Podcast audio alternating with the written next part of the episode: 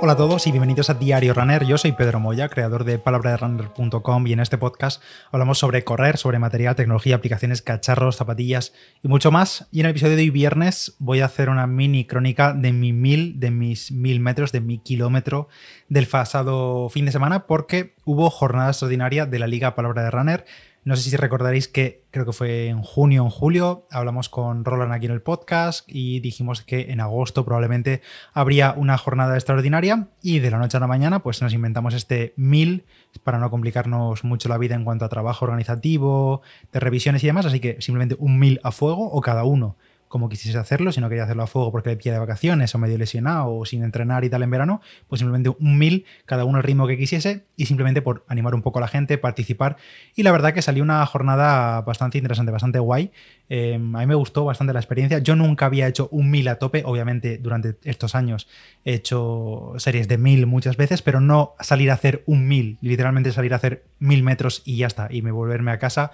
o más o menos esforzarme al máximo en ese mil porque sabía que después no no iba a haber más, más series, así que podía pues petar un poquillo, que no me te da tiempo a petar, o sea, sí, mentira, sí te da tiempo a petar, pero quiero decir que no te importa petar, o sea, si ves que ya estás petado al final, te da igual porque ya no vas a seguir haciendo más, más miles ni nada más de intensidad después. Bueno, esto se podía hacer viernes, sábado y domingo. Solo se enteró la gente que ya ha participado alguna vez en la liga, porque lo mandamos directamente al email, no se publicó en redes ni nada. Simplemente que los participantes de la liga pues mirasen su email. Y bueno, allá que nos fuimos, yo lo iba a hacer el sábado, teníamos para hacerlo tres días, viernes, sábado y domingo, y bueno, lo hicimos sábado y quizá había oportunidad de volver a hacerlo domingo si salía muy mal o lo que fuese. Pero bueno, al final lo hicimos sábado, el tiempo ya lo habéis visto en el título, además lo publiqué en redes, en mi Strava y todo eso, lo tenéis, si me seguís por ahí, por Strava que soy palabra de runner también, pues hice el 1000 en 2 minutos 56 segundos. La verdad que no tenía ningún tipo de referencia de cuánto podría hacer, es más, intenté estimarlo con Street, porque ya sabéis que Street tiene una calculadora de carrera, digamos, que le metes una distancia y una fecha y en base a tu estado de forma te dice a cuántos vatios y qué tiempo estimado, más menos X segundos, podrías hacer y 1000 no se puede meter, no se puede meter una carrera de 1000, el mínimo eran 1500 metros y creo que me daba una estimación para 1500 metros de 4.45, 4.40, una cosa así, a unos 390 vatios, una cosa así me decía. Entonces, pues bueno, hice una media y más o menos era que podía hacerlo entre 2,50 y 3 aproximadamente. Yo la verdad lo veía complicado porque ya no es cosa sola simplemente de, estar fuerte o de no estar fuerte o de correr rápido, no, es que aguantar mil metros a ese ritmo, pues nunca lo he hecho. Sí que he hecho, pues obviamente, series de, pues de 200 o de 400 a ritmos cercanos a eso, a 250 y pico, pero no mil metros y no sabía si iba a poder aguantar del todo o iba a petar, o iba a petar estrepitosamente de la mitad hacia adelante. Bueno, total, que salimos a hacerlo el sábado, Miraba y, y yo, ella también lo iba a hacer y yo lo iba a hacer primero con ella acompañándola y después yo iba a hacer mi mil. Así también aprovechaba el suyo para mover un poco las piernas y calentar porque eso sí, siendo una actividad tan intensa y tan corta, pues lo importante sobre todo era calentar bien. Hicimos, os cuento un poco el protocolo que hicimos de calentamiento y tal. Básicamente nos fuimos trotando a 5.50, 5.40 hacia el punto donde íbamos a hacer ese 1000, que era una recta muy larga. Em, más o menos salieron como unos 2 kilómetros hasta el sitio. Creo que hicimos una aceleración, me parece, o dos aceleraciones para subir un poquito el pulso, pero vamos, nada de otro mundo, simplemente un poco acelerar 20, 30, 40, 50 metros y ya está. Y seguir rodando 2 kilómetros hasta el punto de inicio. Después, eh, en mi caso, yo hice el 1000 con Mirabai y lo hicimos a 3.43, le salió el 1000 a ella, yo lo iba acompañando y dándole ánimos, sobre todo en la parte final, cuando ya ves que estás llegando y que te quedan 200, 300 metros, pero las piernas no van más, pues bueno, nos salió el 1000, un muy buen 1000 a 3.43, que a mí también me sirvió para calentar mucho las piernas y subir el pulso, porque sobre todo el pulso eh, del trote tan suave de calentamiento no me había subido nada, prácticamente le hice el trote a 130 pulsaciones, una cosa así, entonces no había subido nada el pulso. Y hice ese 1000 con ella a 3.43, que por cierto ella hizo segunda de la general, luego volvimos otra vez hacia atrás para volver al punto de inicio y eso fue otro kilometrillo a 5.45 al trote recuperando hacia el punto otra vez de inicio. Y ya me preparé yo para hacer mi 1000 y la estrategia era aguantar, simplemente aguantar y ya está. Al principio llevaba los auriculares puestos con música, pensé, bueno, me pongo alguna canción que me motive mucho y al final en tres minutos, tres minutos y poco si me iba mal, pues no me iba a dar tiempo ni a acabar la canción. Pero luego pensé, justo antes de empezar a hacer el 1000, pensé, la canción o la música me va a condicionar un poco la cadencia, que esto me pasa mucho, que según la música que tengo puesto, pues eh, me dejo llevar por el ritmo y los pies me van a ese ritmo, me van a, me van a esos pasos por minuto, a esos beats por minuto. Entonces decidí directamente quitarme los auriculares, los metí al bolsillo y mm, iba a escucharme a mí mismo, a escuchar la recuperación, escuchar también la zancada, que la verdad que luego lo agradecí mucho porque escuchando simplemente el ruido que hacía corriendo, tanto mi ruido respirando como el ruido de las zapatillas, que llevaba, por cierto, no lo he dicho, las Nike Alpha Fly eh, Next 2 en el color proto, las blancas completas, esas fueron las que elegí para este 1000. Entonces, como hacen bastante ruido, pues más o menos por el ruido que hacía y por mi respiración y tal, sabía si estaba manteniendo la misma cadencia o me estaba viniendo abajo, sobre todo en la parte final. Arranqué el 1000 y lo único que pensaba era, bueno, mantén el braceo bien, estira la zancada, cadencia alta sobre todo al inicio y a ver cómo van los primeros 500 metros. Salí como a 2.45, mm, 2.44 estoy viendo aquí, 2.43 y más o menos aguanté eso como 200 o 300 metros, no mucho más y rápidamente me fui a 2.50, 2.55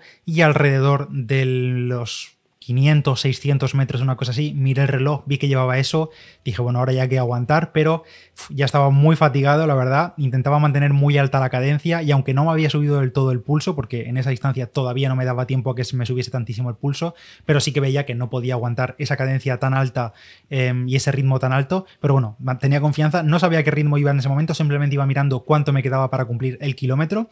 Mm, alrededor del kilómetro de los 700 metros, 800 metros así, vi el reloj en 3 minutos 5 eh, de ritmo y digo, bueno, me estoy yendo un poco, pero a ver si haciendo la media con lo del principio estoy alrededor de 3 minutos y ahí sí que fue creo que el mayor bajón a partir de los 700 metros, una cosa así. Mm, no veía el fin, no veía el fin prácticamente, me veía muy lejos al fin y digo, bueno, me voy a venir abajo increíble, que fíjate que esto es simplemente un kilómetro, pero te da tiempo a pensar tantísimas cosas y a, y a petar, te da tiempo a petar fácilmente, pero bueno, aguanté como pude, cuando me quedaban 200 metros ya pensé, bueno, 200 metros es literalmente ahí delante, o sea, no me puedo relajar ya, apreté, pensé en hacer fuerza contra el suelo, es decir, de impulsarme en cada zancada, no simplemente Mm, alargar la zancada y dejarme ir, sino apretar contra el suelo e impulsarme hacia adelante. Recuperé un poco ahí, por lo que estoy viendo aquí. Me puse a 2.53 otra vez, 2.52, 2.58 y finalmente el kilómetro me salió en 2 minutos 56 segundos. Es obviamente el 1000 más rápido que he hecho en mi vida. Nunca había hecho ninguno así independiente, individualmente ni nada.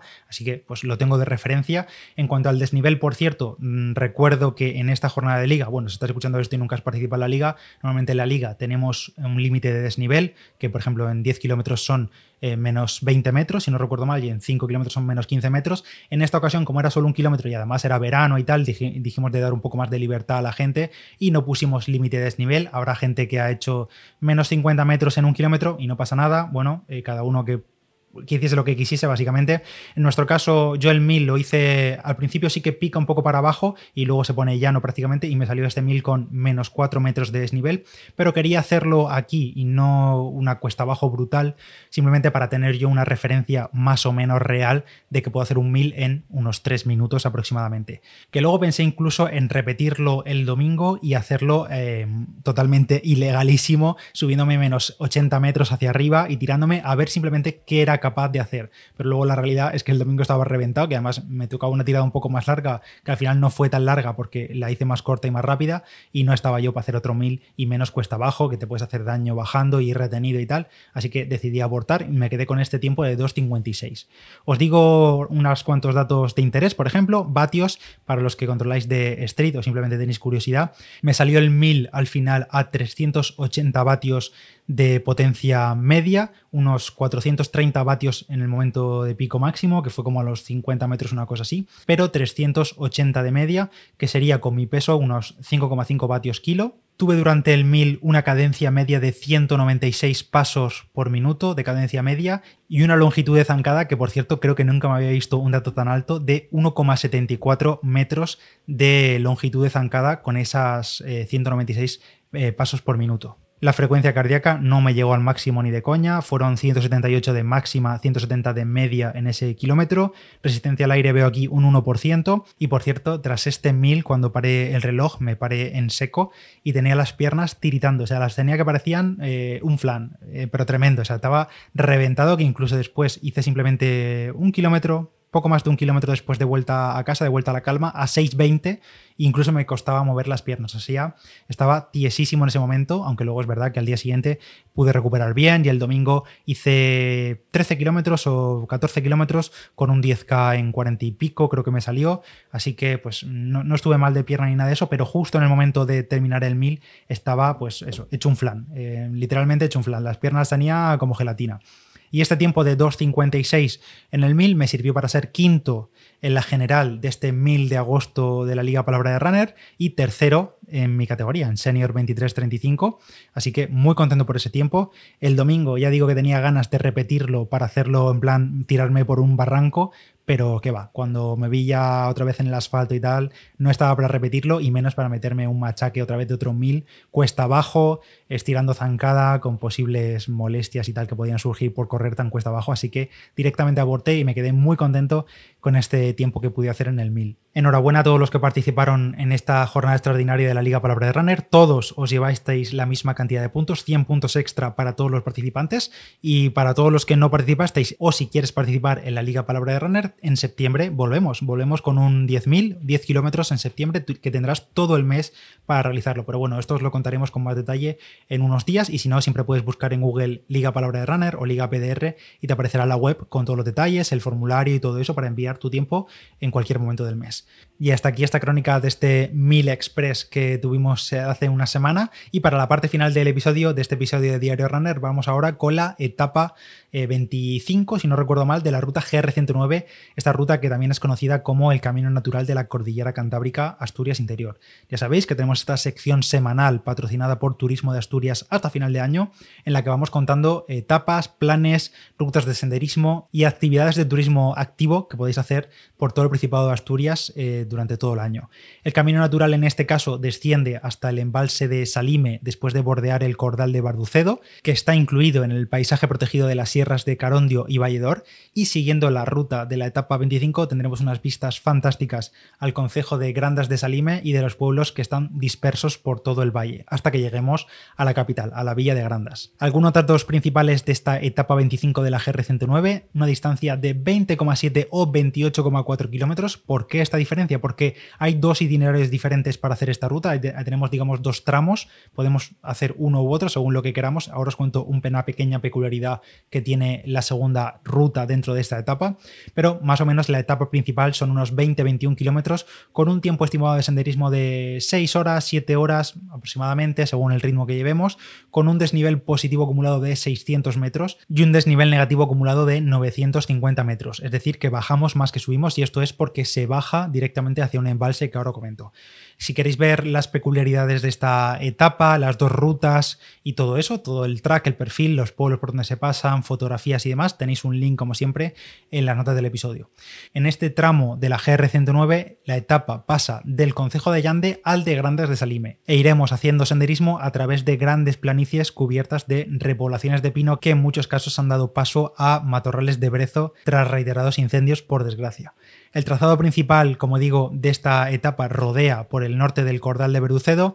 bajamos hasta el embalse de Salime y desde allí tomaremos otro sendero que nos lleva directamente hasta el final de la etapa. Sin embargo, la ruta alternativa de esta etapa es un poco más larga, como he dicho, unos 28 kilómetros aproximadamente, y tiene un tramo diferente porque se puede cruzar el embalse en lancha nos llevarán de un punto a otro, nos, llevan hasta la otra parte del embalse y esto consta de un servicio gratuito con un horario concreto cada día, un, horario de paso, pero en la web que tenéis en la nota del episodio podéis ver esos horarios y el teléfono para reservar, si vais por allí, para reservar el paso en lancha por el embalse y así tener unas vistas diferentes de ese tramo.